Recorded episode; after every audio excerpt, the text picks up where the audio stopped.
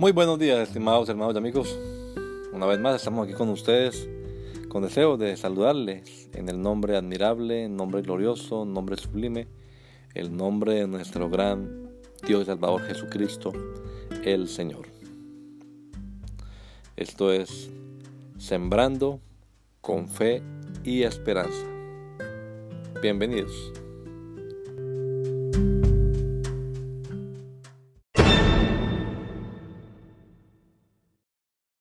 A dar.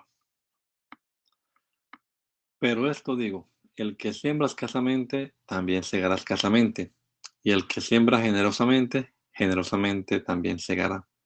Cada uno de como propuso en su corazón, no con tristeza ni por obligación, porque Dios ama al dador alegre. Segunda los Corintios 9, 6 y 7. Dios es capaz de suplir toda necesidad nuestra. Por lo general los hermanos no cumplen con lo que este verso enseña. Cada uno de como propuso en su corazón. Una prueba de ello es que depende de quien esté promocionando las ofrendas, asimismo la cantidad que se recoge. Depende de la necesidad que se presente y de cómo se presente, así se da. Eso es contrario a lo que dice este verso, no con tristeza ni por necesidad. Todos nosotros debemos comprender bien la razón por la que damos. Somos mayordomos, administramos bienes ajenos. Así que esa misma alegría que mostramos cuando se nos confía una cantidad, cuando recibimos, es la misma alegría que debemos mostrar a la hora de dar. Damos porque recibimos, porque tenemos. Dios ama al dador alegre porque éste ha comprendido que Dios es poderoso para sostenerlo.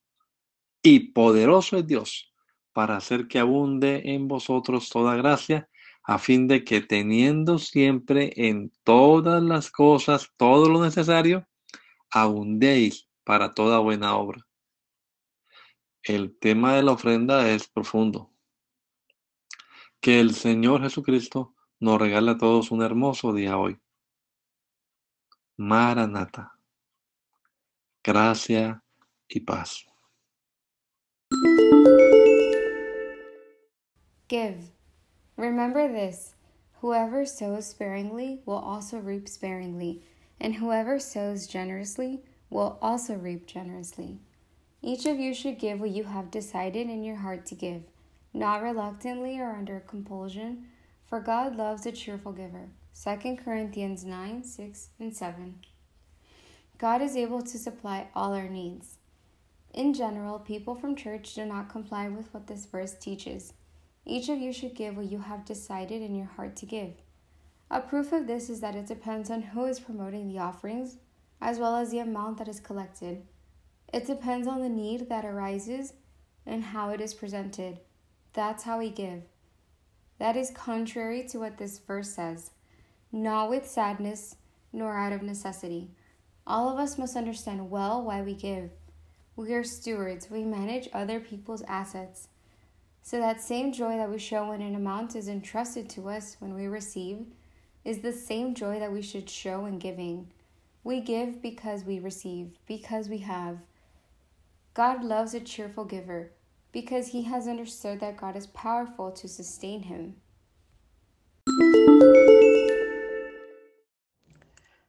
Dar. E isso afirmo: aquele que semeia pouco, pouco também ceifará. E o que semeia com fartura, com abundância também ceifará. Cada um contribua segundo tiver proposto no coração, não com tristeza ou por obrigação porque Deus ama a quem dá com alegria. Segundo a carta aos Coríntios, capítulo 9, versos 6 e 7. Deus é capaz de suprir todas as nossas necessidades. Em geral, os irmãos não cumprem com o que este versículo ensina. Cada um contribua segundo tiver proposto no coração uma prova disso é que, dependendo de quem está promovendo as ofertas, teremos maior ou menor quantidade no valor que será coletado.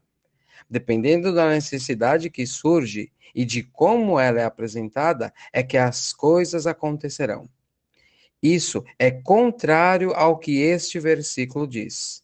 Não com tristeza ou por necessidade. Todos nós devemos entender bem a razão pela qual damos.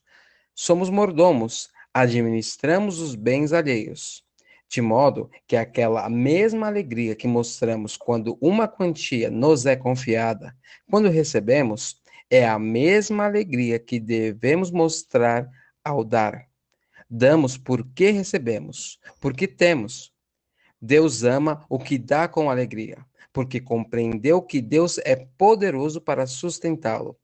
E poderoso é Deus para fazer abundar em ti toda a graça, para que, tendo sempre tudo o que é necessário em todas as coisas, possas abundar em toda boa obra. O tema da oferta é profundo. Que o Senhor Jesus Cristo conceda a todos nós um excelente dia. Maranata, graça e paz.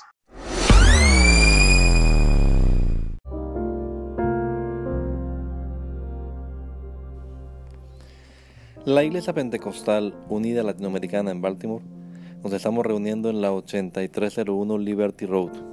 8301 Liberty Road, Windsor Mill, Maryland 21244 y nuestras reuniones son los días domingo a las 8 de la mañana. Domingo 8 de la mañana tenemos el servicio de adoración, alabanza y enseñanza de la palabra de Dios. Venga juntamente con su familia y allegados. Serán todos bienvenidos a nuestra reunión dominical. Recuerde, Jesucristo es el verdadero Dios y la vida eterna. Primera de Juan 5.20.